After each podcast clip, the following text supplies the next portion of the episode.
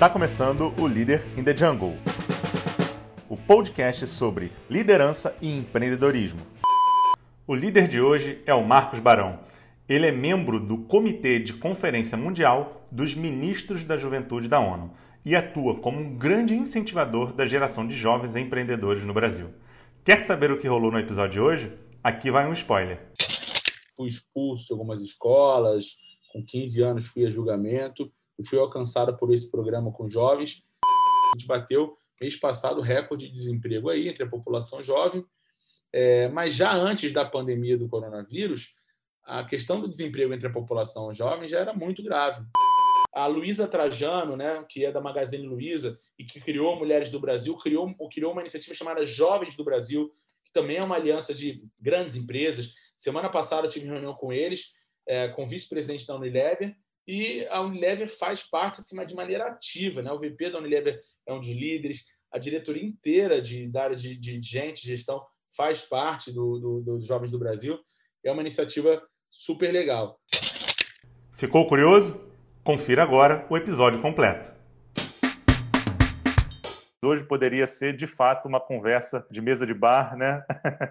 Mas a gente vai deixar isso para depois e vamos conversar um pouquinho aqui sobre toda a experiência que você tem, principalmente com, com a empresa Júnior, com todo esse movimento relacionado aos jovens, ao empreendedorismo jovem aqui no Brasil. Barão, queria começar aí com você se apresentando. É com você. Cara, estou super feliz de estar aqui. Como você falou aí, acho que a gente já se conhece tem uns 10 anos e muito bom a gente acompanhar a trajetória um do outro, ver um empreendimento atrás do outro, e agora a gente separando esse tempo para poder lembrar um pouco disso e também compartilhar algumas histórias.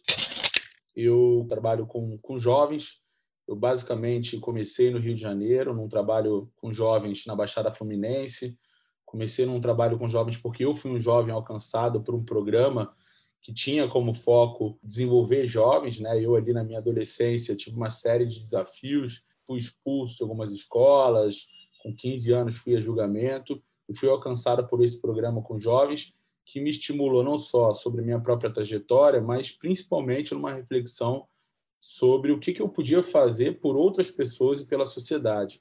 Então, meu primeiro projeto foi ali na Baixada Fluminense, Nova Iguaçu, com crianças em situação de vulnerabilidade social, com um projeto de educação musical e cultura.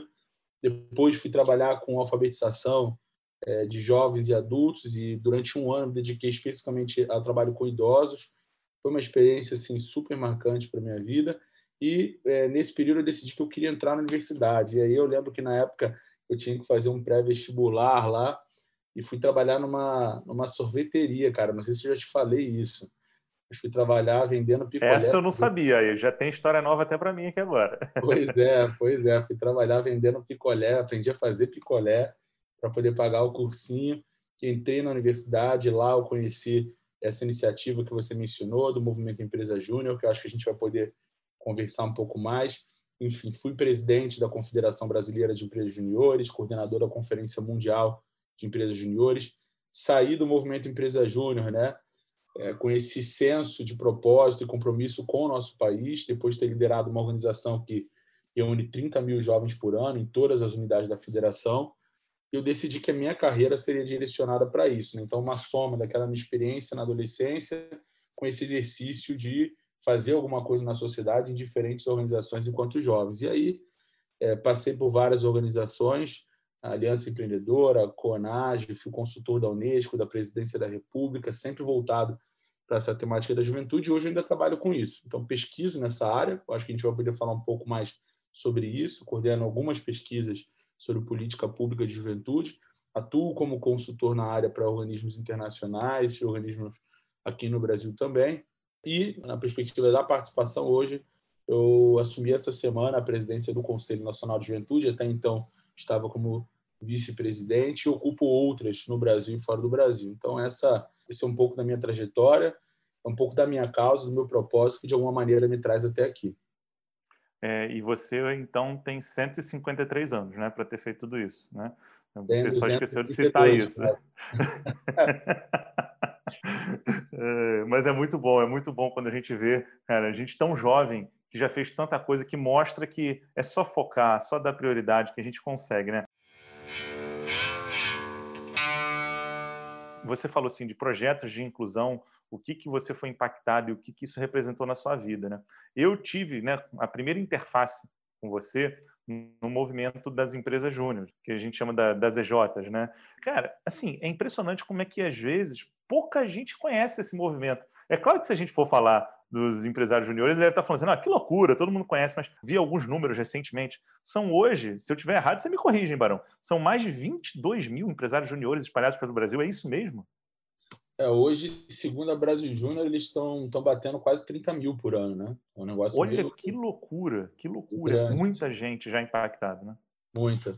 E, pô, pegando um pouco isso do que você falou, né, de, de não ser tão conhecido, tem algumas coisas, eu acho, que, que estão envolvidas nessa, nessa frase. Primeiro, a gente está falando de um país com 200 quase 11 milhões de pessoas, é, e se a gente fizer o recorte de jovens só, não, vamos falar do Brasil inteiro, vamos falar só de jovens.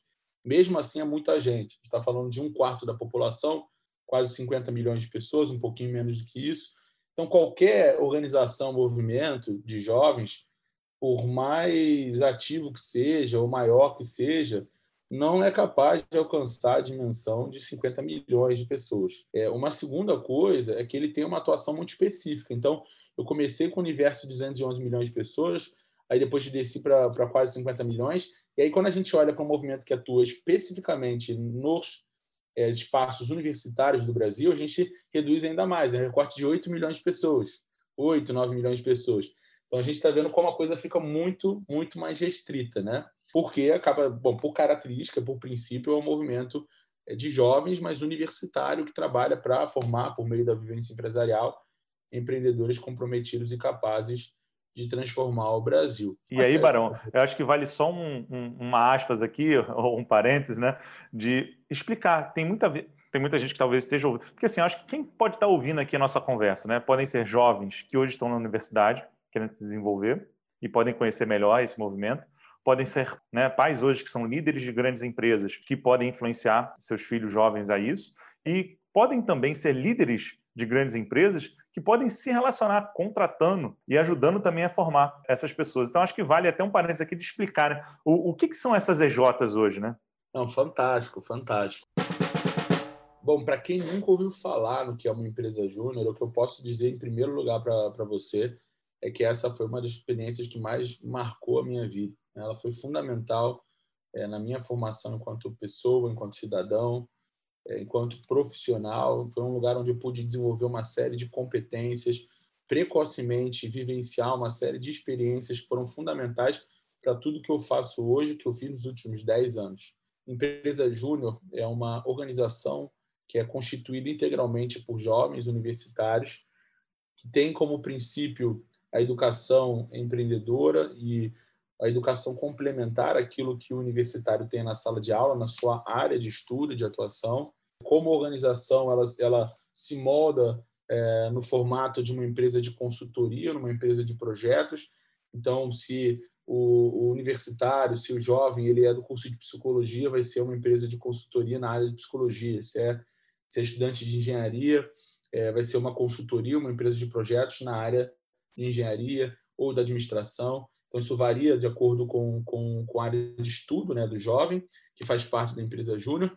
Faz isso de uma maneira muito mais barata do que uma empresa de consultoria sênior faria, criando uma possibilidade para que micro e pequenos empreendedores possam ter acesso a conhecimento, ter suporte na sua jornada empreendedora. Então, é de alguma maneira oferta isso de uma maneira mais acessível para os empreendedores do Brasil e tudo isso é, acaba se constituindo como uma vivência é, empresarial que tem como objetivo formar, e esse é o propósito do Movimento Empresa Júnior, por meio da vivência empresarial, empreendedores comprometidos e capazes de transformar o Brasil. Então, isso é uma explicação de maneira mais ampliada, mas de uma maneira muito objetiva, são empresas que são constituídas por estudantes universitários, que ficam sediadas nas universidades e que têm uma atuação complementar à educação da sala de aula, ofertam suporte ao empreendedor e, por meio disso, de projetos de consultoria, é, criam uma vivência empresarial que faz toda a diferença do universitário. E o mais legal de tudo, eu lembro ali, eu com 18, 19 anos, eu era consultor de uma empresa, quer dizer, aí eu estava fazendo projeto para clientes de mercado. E aí eu, com 19 para 20 anos, assumir a presidência dessa empresa. Então, eu, é, muito novo, assumi a liderança de uma organização, liderança de pessoas, liderança de processos, lidei com desafios complexos de tributação, da questão fiscal da, da empresa júnior, é, na definição de estratégias de mercado, de prospecção de novos clientes, na relação com outras empresas juniores. Então, realmente é uma experiência muito rica e várias pessoas que hoje têm influência na sociedade brasileira, seja na esfera pública, privada ou até no setor social, vieram do movimento Empresa Júnior e atribuem com grande gratidão é, muito do que fazem hoje a essa experiência na universidade. E, e Barão, e, e, vale agora eu até ressaltar que é, recentemente eu conversei com o Duton, ah, é, fundador da Móvel, né, do iFood, e ele contou que ele foi uma das pessoas né, que ajudou a fundar né, é, lá a empresa júnior da PUC e assim por diante. E olha só, é, ele está falando, acho que isso talvez 99, 2000, 20 anos depois, o quanto que ele é grato também a esse movimento. Então, é o que você falou. É, esse, esse histórico, essa experiência da empresa júnior, está presente em muitos dos grandes empreendedores aqui do Brasil. Então, por isso que eu fiz questão de ressaltar que você explicasse o quanto que isso impacta né, na vida profissional de um jovem universitário. Porque eu, Bruno, né, como nas minhas antigas, na minha antiga empresa, na atual também, eu já fui, já tive em diversos setores, vamos dizer assim, Fui parceiro né, das empresas júnior, ajudando no processo de, capta, de capacitação, né, de orientação. Já fui é, contratante, então já contratei a empresa júnior para fazer alguns serviços para a gente. E também já fui, vamos dizer assim, é, contratante da mão de obra que depois que sai da empresa júnior, que muitas das vezes é a primeira experiência daquele universitário, vai procurar um primeiro estágio, ele já tem esse track record, né, que isso é um diferencial absurdo. Não é aquela pessoa que não tem experiência nenhuma. Ele já teve aquela primeira experiência. Ele chega com um diferencial absurdo. Eu, por exemplo, dou um valor muito grande né, essas pessoas que já vêm né, das empresas juniores e já fui também contratante. Então, assim, eu já tive essas várias interfaces e, e digo o quanto que isso é importante né, para a carreira dessas pessoas. Né? Com certeza, cara. Até falando de empreendedorismo, não sei se você vai lembrar, porque a gente, acho que a gente participou junto de um workshop lá em 2000 12, por aí, 11, 12, com um professor da Babson College chamado Daniel Eisenberg, quando ele esteve no Rio de Janeiro. Esse cara aí, ele tem uma, tem uma teoria né, sobre ecossistemas empreendedores. Ele é, um, ele é um estudioso na Babson College, que é uma escola de referência né, no, no empreendedorismo ali nos Estados Unidos. E ele é um estudioso de ecossistemas empreendedores. Então, como que a gente pode fomentar ecossistemas que sejam favoráveis enquanto ambiente de negócio e ele tem uma, uma lógica super interessante, né, que diferente lá da lógica, da lógica do OCDE, que olha para os ecossistemas por ambientes, ele olha, olha para os atores, né? Quem são os atores e as atrizes desse ecossistema? E eu lembro que ele desenha, assim, no, no, no primeiro formato desse ecossistema, seis agentes ali fundamentais. São os agentes de mercado, agentes de finanças, né, do capital, agentes de governo, e principalmente ambiente regulatório, burocrático e tudo mais. E aí ele tem é, os agentes de suporte ao empreendedor, então quem dá consultoria, conhecimento, qualificação, acesso a conhecimento, tem os agentes de cultura empreendedora e os agentes de capital humano, né? formação de, de capital humano qualificado. E aí eu, eu, lembro muito assim de quando eu fui presidente da Federação de Empresas Juniores do Estado do Rio de Janeiro, que a gente tomou isso como referência para traduzir um pouco de qual valor a gente gerava para o ecossistema. Porque as empresas juniores, no final do dia, a gente não era bom, nunca fomos agente de governo. Também a gente não era necessariamente agente de capital e agente de mercado. É, a gente tinha uma participação no mercado, sim, mas o que uma empresa júnior era enquanto agente desse ecossistema? Bom, em primeiro lugar, a empresa júnior é um agente de suporte ao empreendedor, porque faz as consultorias. Por meio disso, ela forma capital humano qualificado e, através dessa, dessa soma de fatores, ela promove uma cultura empreendedora. Então, é, isso traduz muito dessa, dessa, desse valor que uma empresa júnior gera para o ecossistema empreendedor. E o mais legal, como você falou, é a gente ver tantos empreendedores, tanto de negócios inovadores, quanto empreendedores sociais e de setores diversos que vieram da empresa júnior. A gente tem hoje aí, até na política, né, o Felipe Rigoni, deputado federal, um cara super destacado, o Thiago Mitrô, que foi presidente da Fundação Estudar, e, bom, é deputado federal. A gente tem pô, os empreendedores, por exemplo, do Vetor Brasil, é, do Politize, quer dizer, de uma série de organizações relevantes na sociedade, da própria Aliança Empreendedora, é, a, a, Isa Matar mesmo, que é sócia da XP. foi fundadora do Renova BR. Quer dizer, cara, uma, uma gama de pessoas que hoje tem uma participação, como o do Tom que você falou, na sociedade, que são empreendedores empreendedoras, são lideranças reconhecidas e vieram do movimento Empresa Júnior e sempre trazem né, nesse discurso a gratidão por essa experiência. É fantástico, é fantástico. E eu vejo, acompanho essa história e não canso de me relembrar né, dela. Então, assim, eu vejo que isso para você, você falou de uma forma breve ali na, na, sua, na sua introdução, né? Mas você foi aquela pessoa né, que, que trilhou exatamente todos os cargos possíveis ali dentro da empresa Júnior, né? Foi da, né, na época da Multi, da Rio Júnior, da Brasil Júnior, enfim, foi passando ali por todas elas, por todos esses diferentes atores aí nesse ecossistema. E eu tenho certeza que talvez seja um dos grandes conhecedores e figuras desse movimento. Por isso que é uma honra estar conversando com você aqui sobre, sobre esse movimento. E eu acho que é importante a gente encorajar, não só, de novo, jovens que talvez estejam vindo e não conheçam, como também líderes de empresas que podem é, procurar para contratar ou para desenvolver, ajudar, formar parcerias. Né? Eu acho que você pode até falar, né? Hoje, grandes empresas são parceiras das federações de empresas júnior, não é verdade?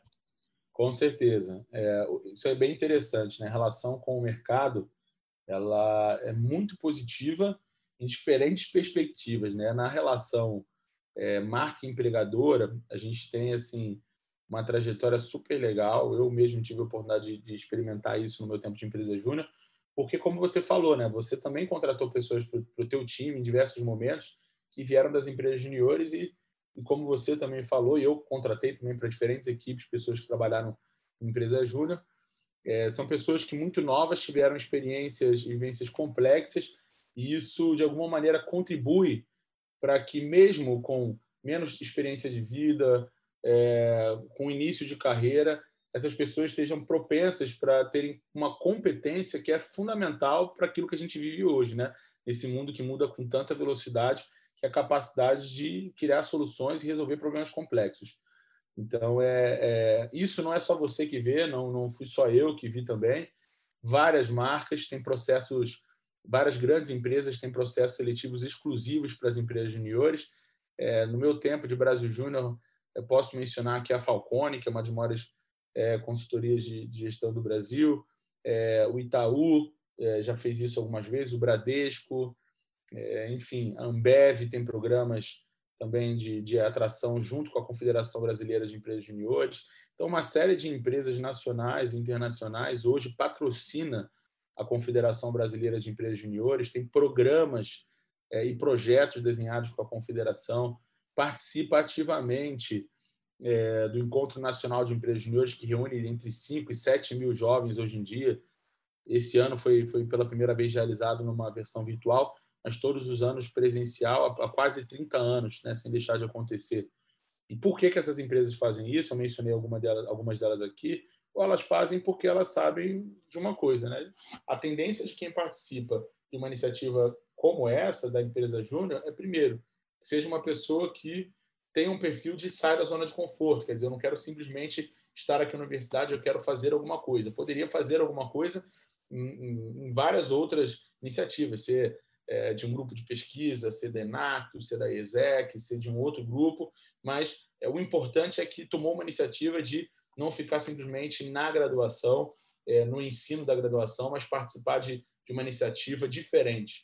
É, a segunda coisa é que é uma pessoa que mais uma vez, muito nova, teve a experiência de lidar com processos, de lidar com o time, é, de lidar com a captação de clientes, é, no desenvolvimento e gerência de projetos. Então, basicamente, essa pessoa vive muito nova, uma realidade complexa, e isso cria, né, ou contribui para que a pessoa crie esse modelo mental, que é tão importante, como mencionei, que é essa capacidade de criar soluções para problemas complexos. Então, é, é, a gente gasta menos tempo formando essa pessoa e essa pessoa está mais preparada para atuar com a gente naquilo que a gente precisa fazer.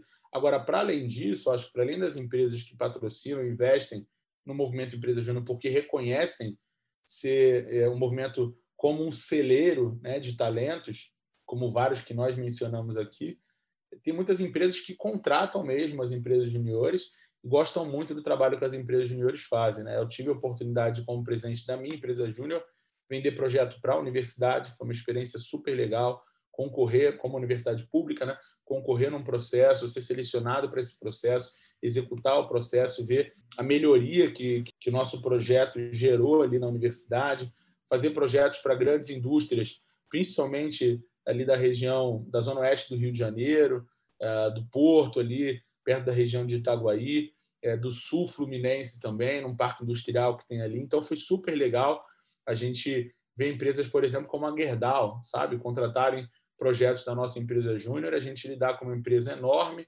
super influente, super reconhecida, e a gente saber que aquilo que a gente está fazendo com 20 anos de idade faz alguma diferença para uma grande empresa. Eu lembro de um dos casos que eu mais estudava quando era da, da minha empresa júnior, que era um caso de um projeto que nós executamos, que foi com uma empresa que na época chamava Petroflex, depois ela mudou para o nome para Lanxess, ela trabalhava com borracha, e a gente fez um projeto na, que, era, que fazia parte do nosso portfólio, que é na área de, de descrição de cargos e salários, melhoria de processos, enfim.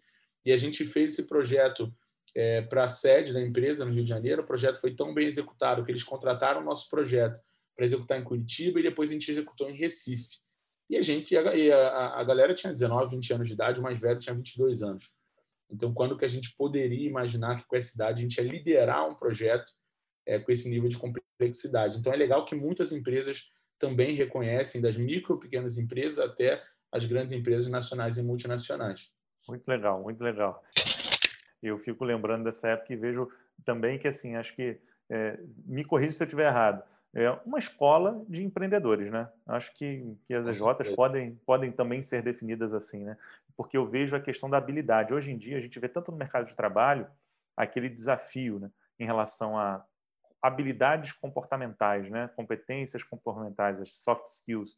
E quando você vê pessoas que já são engajadas desde o início, que desenvolvem esse espírito empreendedor, esse espírito de aprendizagem contínua, sair da zona do conforto, como você diz, já reúne uma série de características aí que tem um diferencial absurdo em relação a pessoas que não têm essa, esse rol de habilidades. Então, eu diria que realmente é, a gente também deveria olhar cada vez mais para esse movimento. Eu vejo hoje as empresas cada vez mais olhando para startups, criando ecossistemas, contratando, fazendo projetos piloto. Eu acho que quando você olha ali para outra ponta, para a ponta das EJs, acho que é um caminho também muito legal desenvolver. É um dos caminhos que eu vejo para a gente ter cada vez mais boa mão de obra qualificada no Brasil, que é uma falta que tem absurda. Né? Eu acho que você hoje, estando do lado de cá no mercado, deve ser um dos grandes desafios que você enfrenta, né? Ah, cara, com certeza. E é legal, assim, só dando um passo atrás, voltando no que você mencionou dessa escola de empreendedores, é legal de ver que isso faz parte do princípio do movimento, né? Tem uma frase que eu, que eu já falei aqui, então vou repetir, mas que é, bom, é declaração de propósito da missão compartilhada do Movimento Empresa Júnior, que é formar por meio da vivência empresarial empreendedores comprometidos e capazes de transformar o Brasil. Então é essa é uma vocação do movimento. Então o movimento ele quer transformar o Brasil e para isso ele forma empreendedores, empreendedoras que são comprometidos e capazes. E tem é importante falar, né? Não adianta ser comprometido com a mudança e não ser capaz de fazer uma mudança. Não adianta ser capaz de fazer mudança, mas não ser comprometido com ela. Então, o movimento quer transformar o Brasil, por isso forma empreendedores comprometidos e capazes e faz isso por meio da vivência empresarial, que basicamente é, é como a gente chama a experiência na empresa júnior. Então, essa experiência na empresa júnior, seja como consultor ou consultora, assumindo uma gerência de projetos, uma diretoria ou a presidência, é, essa experiência como um todo, ela é o que a gente chama de vivência empresarial e ela trabalha exatamente no, nisso que você falou, né? desde algumas é, competências mais técnicas é, até uma série de competências mais brandas de, de, de, comportamento, de soft skills, que são muito importantes, mais do que nunca, para aquilo que a gente demanda hoje no mercado. Então, quando a gente olha né, para o desajuste, para a lacuna de competências, que existe hoje e é, e é, realmente crítico, assim, porque isso tem um custo enorme para o mercado brasileiro. E quando a gente projeta isso para o futuro, na necessidade que a gente tem de inovar, é, de ganhar consistência, de agregar valor naquilo que a gente produz como país, essa lacuna e esse custo só ficam maiores. Então, soluções como essa, e uma empresa júnior é uma solução, então, soluções como essa fazem diferença na formação qualificada de uma juventude que precisa ser produtiva. Né? 2018, o Banco Mundial lançou um relatório muito bom em que ele relaciona a questão da empregabilidade juvenil com a produtividade nacional. Agora, um dos fatores críticos para que a gente consiga atingir a produtividade necessária para que a gente tenha um crescimento, um desenvolvimento necessário, é resolver essa lacuna de competências. Então, por isso, eu sou grande defensor de iniciativas como essa. E, e o mais louco de tudo, né, que quando me pedem para começar a falar da Oitseed, eu sempre falo assim, eu começo pela por uma das frases que é o mundo vive um apagão de habilidades, né? É exatamente o que você acabou de falar. A gente hoje, o mundo, não só o Brasil, vive um apagão de habilidades e países como o nosso, que tem um problema grande de produtividade, mais ainda, o desafio é maior. Então, ou a gente acorda para que a gente comece a atuar lá no início da formação dessa mão de obra, ou depois é muito mais caro ter que retreinar todo mundo é, num momento como esse. É claro que é necessário para qualquer um aprendizado contínuo, né? Eu sou o maior defensor disso, mas a gente tem que ter bases já estabelecidas de formar isso com mais velocidade, entregar cada vez mais uma, uma mão de obra qualificada aos desafios que vão se apresentando. E soft skills é aquela coisa. A gente consegue se adaptar de acordo com, com as mudanças do mundo. Então, eu compartilho bastante desse, é, do que você falou a respeito do desafio e vejo que a gente tem um papel social de, de fazer isso. Então, por isso que é, é o legal dessa conversa, né? Que eu vejo a gente aqui de um lado, cada vez mais tentando estimular a aprendizagem contínua, o ganho de novas habilidades, e vejo o seu trabalho tão bonito aí ao longo dos anos, com jovens, com a sociedade, né, com a juventude. Eu queria que você falasse até um pouco do seu desafio atual, né? O que, que você vem enfrentando? Qual o objetivo aí né, do conselho hoje e quais são os principais desafios que você hoje tenta endereçar? Bom, a gente hoje tem é, isso é algo que me marca muito. Eu lembro a primeira vez que eu tive acesso a essa informação foi numa reunião com o Fundo de Populações das Nações Unidas é, e eles me entregaram um relatório sobre a população mundial que chamava O Poder de 1,8 bilhão, adolescentes e jovens e a transformação do mundo, né? E basicamente o que ele, esse relatório disse é que a gente hoje experimenta, a gente tem a maior geração de jovens da história do planeta e que isso representa um potencial sem, sem precedentes, sabe? Pessoas de com idade de 18 a 24 anos, tem 1 bilhão e 800 milhões de pessoas. É, quando a gente olha para o Brasil, para a faixa etária de 15 a 29, um quarto da população com idade entre 15 e 29 anos, a maior geração de jovens da história do Brasil. Quer dizer, o Brasil não está descolado desse movimento, desse fenômeno global, que a gente pode chamar de bônus demográfico, de platô demográfico. Então, basicamente, a gente atinge aí uma característica demográfica em que uma maior parte, ou uma boa parte da população está transitando de etapa de vida para uma etapa em que passa a participar ativamente da economia e potencialmente de diferentes esferas da sociedade. Por que, que isso de fato é um bônus? Né? Então, bônus é uma palavra que a gente associa a um ganho. Então, é, uma, é, uma, é um momento da nossa demografia, da nossa história, em que a gente pode ter um grande ganho de produtividade, um grande ganho de crescimento, de desenvolvimento. Então, países que souberam enxergar no bônus demográfico, nessa maior geração de jovens da história do país, como, por exemplo, a Coreia do Sul fez isso, né?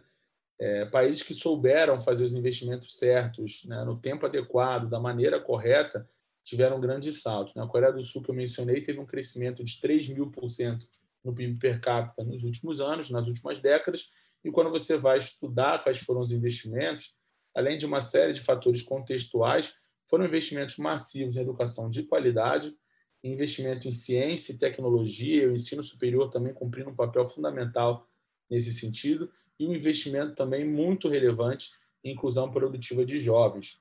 Então, essa, é, esse é, um, é o reflexo né, disso tudo, foi o crescimento que eu mencionei hoje, é um dos países que é referência quando a gente fala de inovação e tecnologia no mundo, e vários outros experimentaram isso.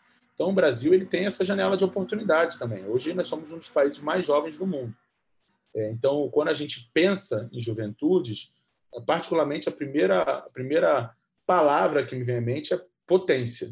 A gente realmente é, pode garantir uma segunda metade de século com uma população mais educada, um país com, com menos desigualdades, menos violento, que produz mais e que passa por um processo de desenvolvimento que é capaz de garantir o bem-estar social para todas as pessoas. Então, isso é importante a gente entender como potencial. Agora, tem dois fatores que, que são importantes da gente adicionar quando a gente fala um pouco sobre isso. O primeiro é que, ao mesmo tempo que quando a gente fala de jovens, da maior geração de jovens, da história do país também, a gente também fala de um grande desafio.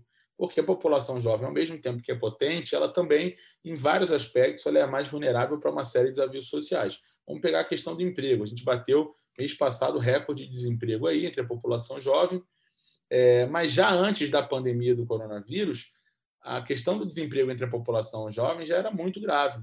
Então, em janeiro desse ano, por exemplo, janeiro de 2020, a taxa de desemprego entre a população jovem já era mais que o dobro da taxa média da população em geral. Só nisso a gente começa a ter uma percepção. Quando a gente olha para a evasão escolar no Brasil, que já tinha um índice crítico antes da pandemia, e a gente, agora, durante a pandemia, pegando como referência uma pesquisa Juventude e a Pandemia do Coronavírus, a gente vê que a evasão tem potencial de bater 30%.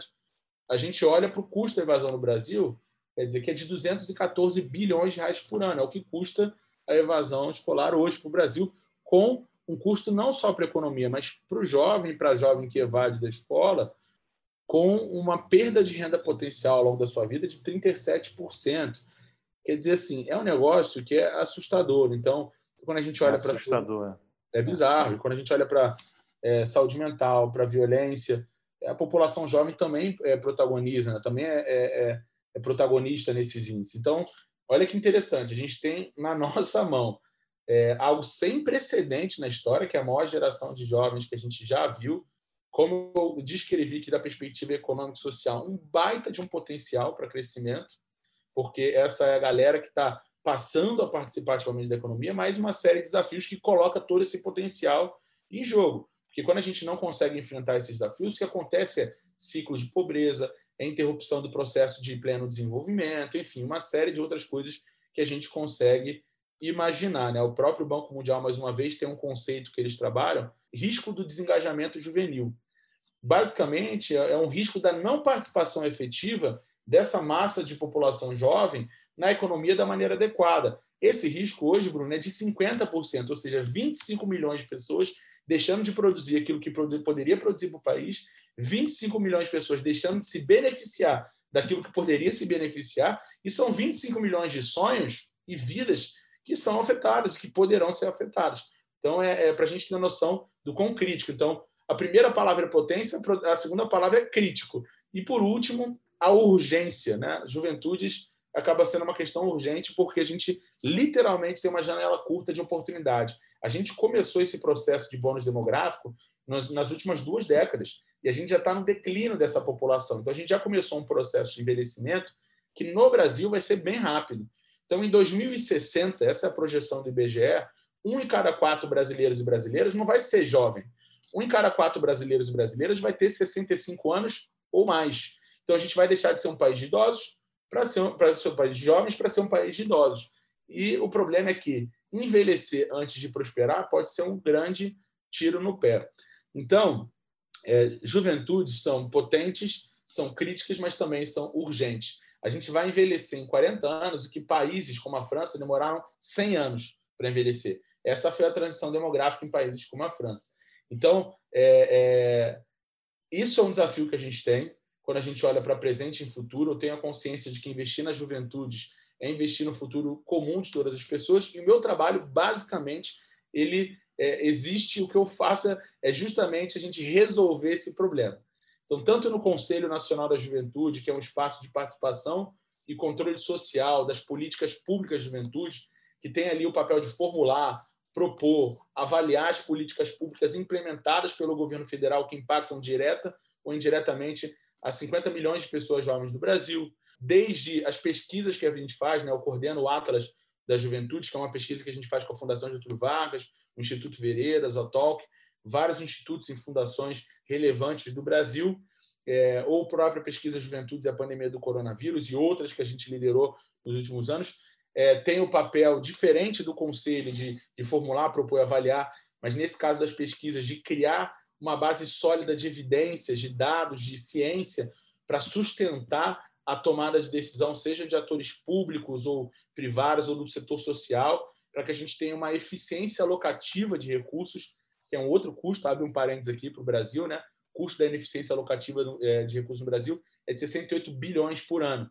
Então, a gente tentar resolver isso, trazendo dados, para a gente ultrapassar as barreiras ideológicas e, e criar realmente é, decisões baseadas em evidências e o próprio trabalho na formação e mobilização de jovens que eu tenho feito no Brasil e no mundo nos últimos anos. Né? Eu ainda sou presidente do Fórum da Juventude dos Países de Língua Portuguesa, são nove países em quatro continentes. Sou conselheiro do Organismo Internacional de Juventude da Iberoamérica, são mais 24 países.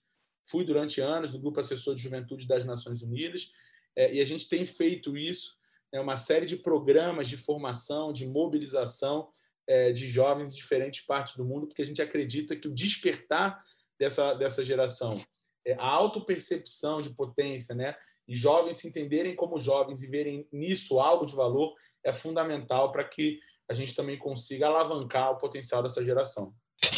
A única coisa que eu fico pensando é aqui é a seguinte: você, você trouxe tanta informação, tanto caminho, tanta coisa que você faz que é como que a gente participa, né? Como é que a gente ajuda? E aí eu vou talvez aqui dividir duas personas, né? Uma persona jovem, né? É, jovem, jovem universitário, e uma persona é, líderes, né? Líderes de, de, empresas e assim por diante.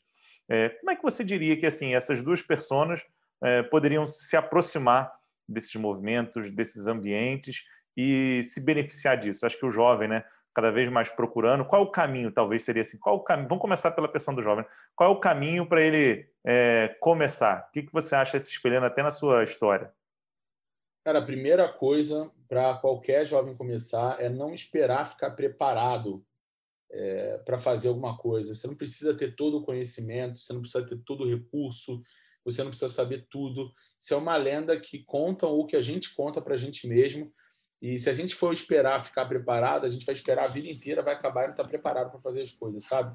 As pessoas que eu mais admiro, e eu lembro que logo depois daquele episódio que eu mencionei para vocês no início, que eu tive problemas com a justiça e tudo mais, assim que eu tomei uma decisão de, de mudança efetiva na minha vida, eu comecei a me interessar muito pela história de pessoas que fizeram alguma diferença no mundo. E pessoas que me inspiram, como Desmond Tutu, como a Malala, como é, Nelson Mandela, Luther King, enfim, várias pessoas que em diferentes níveis assim é, fizeram mudanças nas suas próprias vidas, na vida de outras pessoas, enfim, que me inspiravam. E uma coisa comum é, em todas essas pessoas é que elas começaram é, com três elementos básicos. assim. Elas começaram primeiro com os conhecimentos que elas já tinham. Então, assim, o Nelson, o Nelson Mandela não começa pelo final. Nelson Mandela começa como uma criança comum e toda a trajetória dele vai se constituindo como um processo de formação e as escolhas que ele, vão que ele vai fazendo vão formando quem ele é.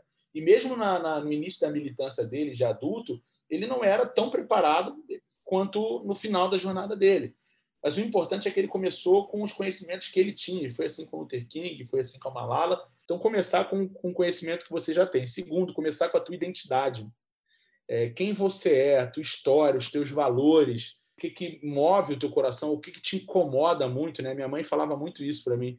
É, se algo incomoda muito o seu coração, talvez isso faça parte do teu chamado, da tua missão. E, e o que, que move você? Né? O que, que tua história diz sobre você? É, você vê, eu comecei falando, a gente começou a falar sobre jovem, eu compartilhando um pouco da minha história, porque o que eu faço hoje tem a ver com a minha identidade também.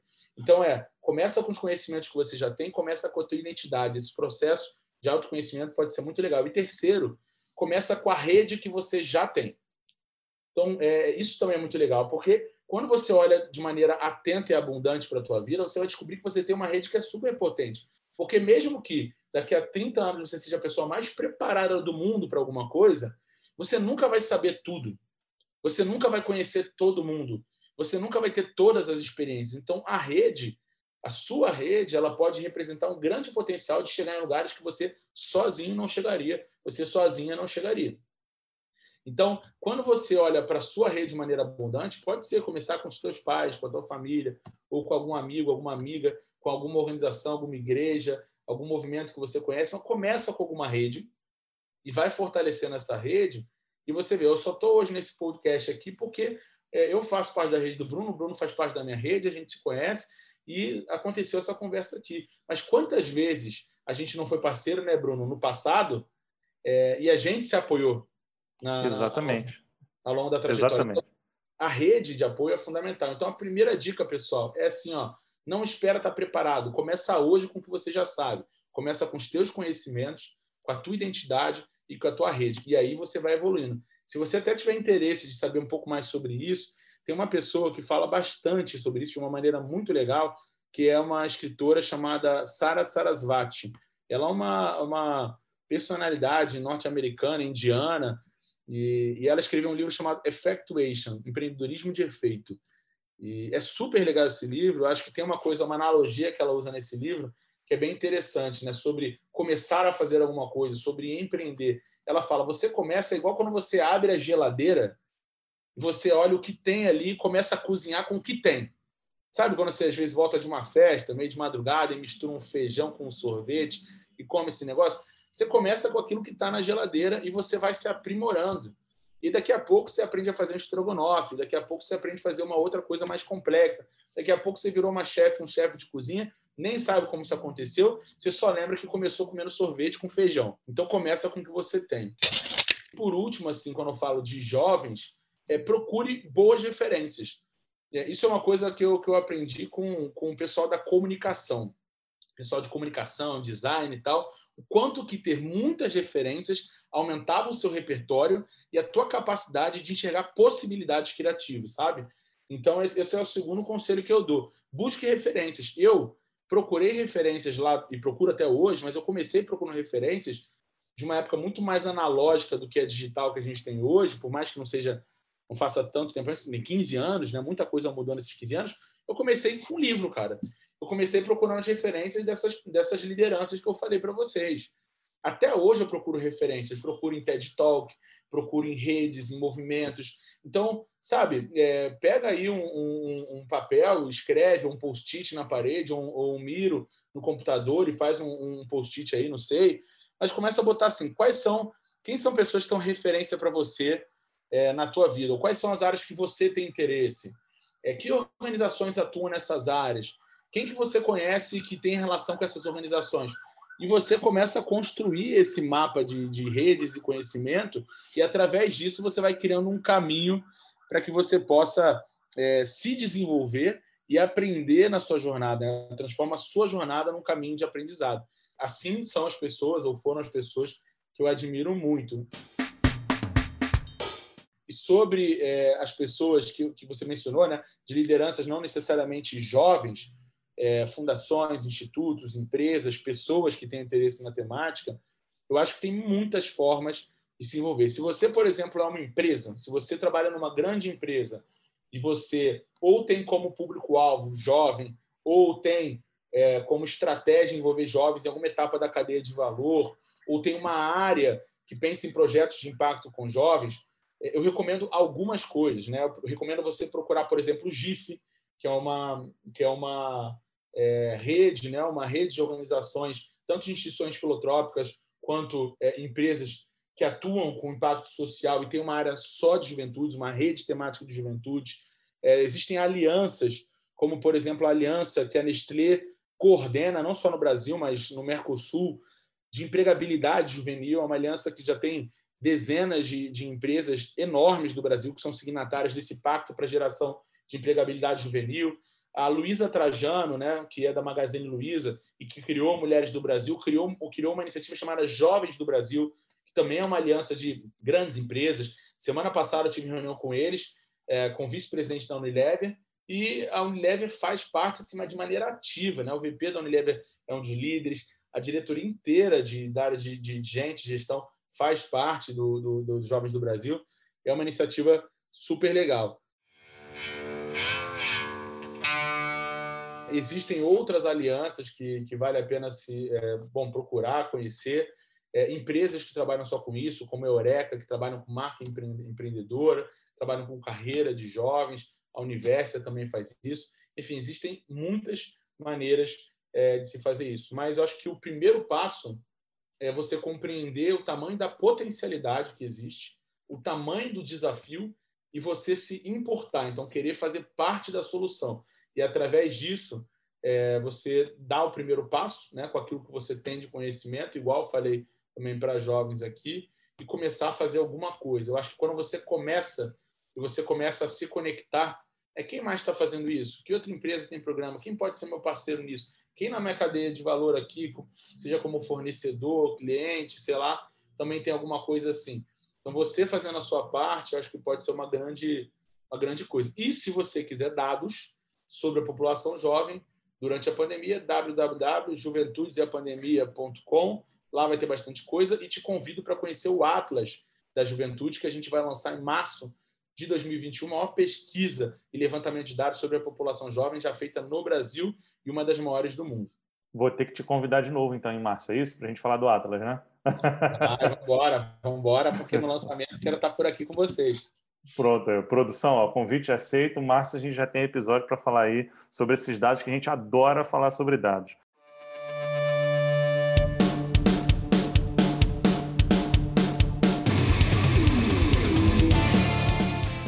Barão, a gente vai agora então para o nosso quadro aqui, Líder na Selva. São perguntas objetivas para respostas rápidas aí, o que vier na sua mente. Vamos lá? Vamos, vamos lá. O que, que te inspira? A juventude me inspira. A juventude me inspira. Legal, legal. Se você tivesse que parar tudo hoje para ler o livro, qual seria? Colapso, Jared Diamond, um livro que eu quero ler há algum tempo e diz muito sobre como a gente chegou até aqui enquanto humanidade. Boa. Qual é um sonho que você já realizou? O sonho que eu já realizei é trabalhar com jovens em diferentes partes do mundo. É algo que eu sonho desde meus 15 anos. Sou muito feliz por fazer isso até hoje. Legal. E uma pergunta que você gostaria de responder, que talvez eu não tenha feito. Cara, uma pergunta, vamos lá. Uma pergunta muito boa que diz muito é, sobre o que eu faço, por que eu faço, é, qual é o meu propósito. E qual é o seu propósito? Bom, eu quero ser um líder global, alguém que tenha a oportunidade de influenciar globalmente, impactar e transformar vidas. Eu, ali para meus 15, 16 anos, eu desenhei isso. Eu desenhei literalmente num, num workshop que eu participei, um mundo. Eu me desenhei andando sobre esse mundo e eu tentei me desenhar ajudando umas pessoas, assim. Eu falei, eu quero fazer alguma coisa para ajudar outras pessoas, eu quero fazer em diferentes partes do mundo. E em 2009, eu concretizei isso é, escrito num, num Moleskine, na minha universidade. Eu escrevi ser um líder global que impacta e transforma vidas. Então, tudo que eu faço hoje, de alguma maneira, converge para esse propósito, para esse sonho, e de alguma maneira construir um legado que seja capaz de é, influenciar a vida das pessoas em lugares diferentes, com realidades diferentes, mas contribuir para que a vida dessas pessoas seja melhor.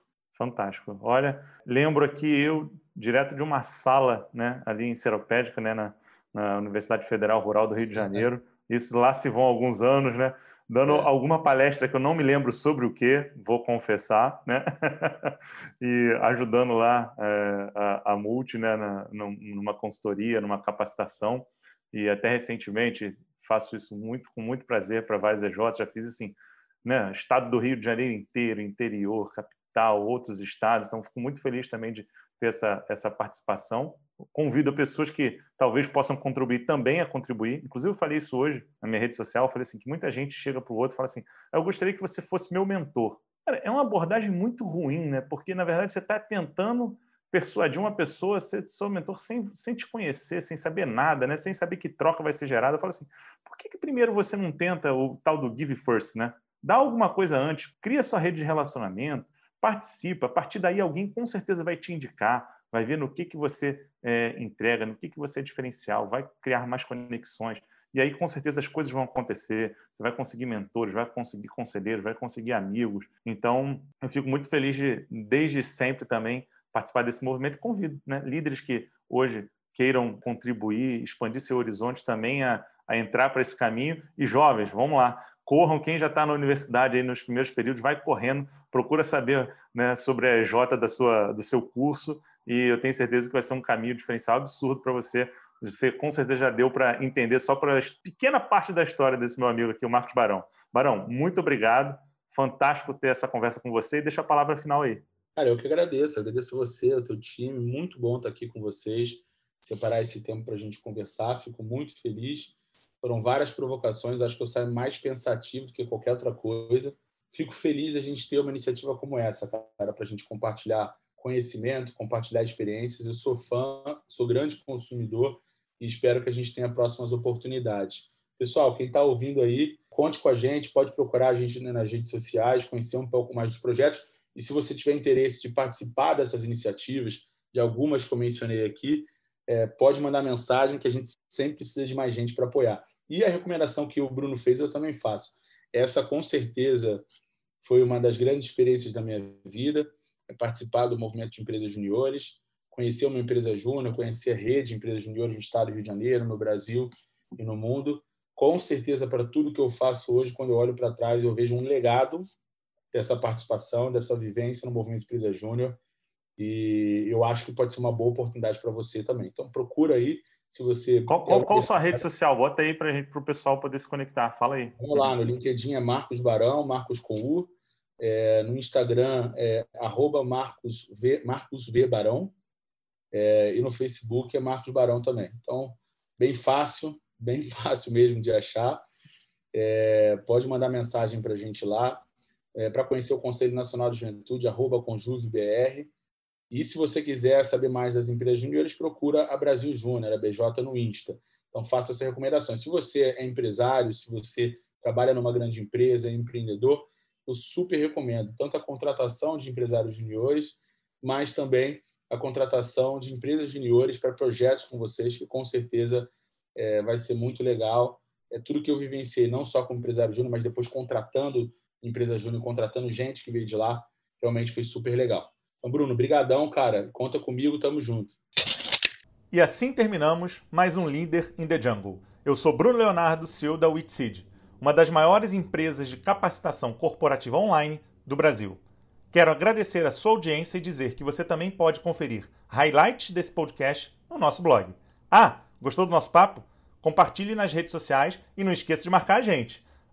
BrunoBCL e arroba Semana que vem temos mais um encontro. Até lá!